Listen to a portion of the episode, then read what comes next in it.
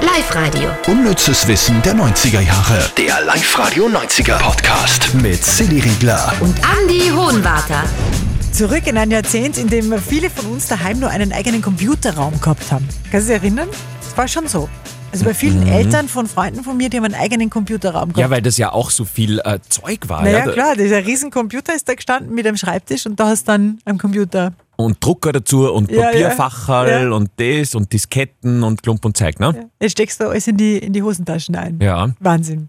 Hallo, äh, schön, dass ihr wieder da seid. Ich bin die Silly, moderiere den Vormittag auf Live-Radio und mir gegenüber sitzt wieder mal der Andi, unser 90er-Crack. Ist Crack gut? Ja. Ja, ich glaube schon. Die Eishockey-Cracks heißen auch Cracks und die sind super. Aber die Crack. mh, Naja, ja, egal.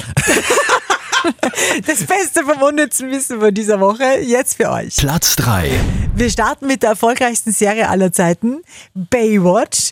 Und da war ja mit dabei eine lange Zeit der Profisurfer Kelly Slater. Der, also im wahren Leben war er Profisurfer. Und der hat da mitgespielt und äh, er wollte dann unbedingt aus dem Vertrag raus. Und warum hat er mal in einem Interview verraten? Er hat nämlich gesagt, diese Drehbücher für The Baywatch waren zum Teil so schlecht, dass er das nicht mehr ausgehalten hat. Äh, Er hat zum Beispiel von einem Drehbuch erzählt, in dem gestanden ist, dass er, also ein Oktopus Surfbretter stiehlt.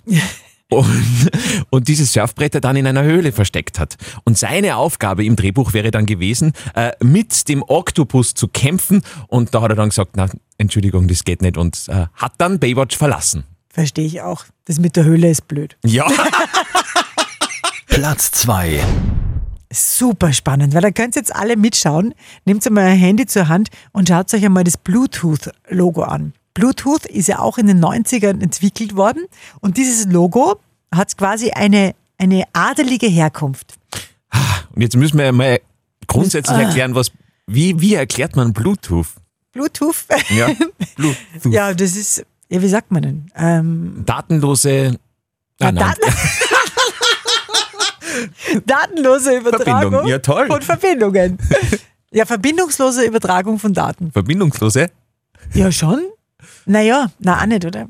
Wenn Daten durch die Luft übertragen werden, ich weiß es nicht. Kabellose, Ver Ja, kabellos ist gut. Mhm. kabellose Übertragung von Daten. Über Bluetooth. Mhm. Genau. So, das war jetzt super. Das nehmen wir. Okay. Ja. Auf alle Fälle, Bluetooth heißt ja ähm, Blauzahn übersetzt, benannt nach dem dänischen König Harald Blauzahn.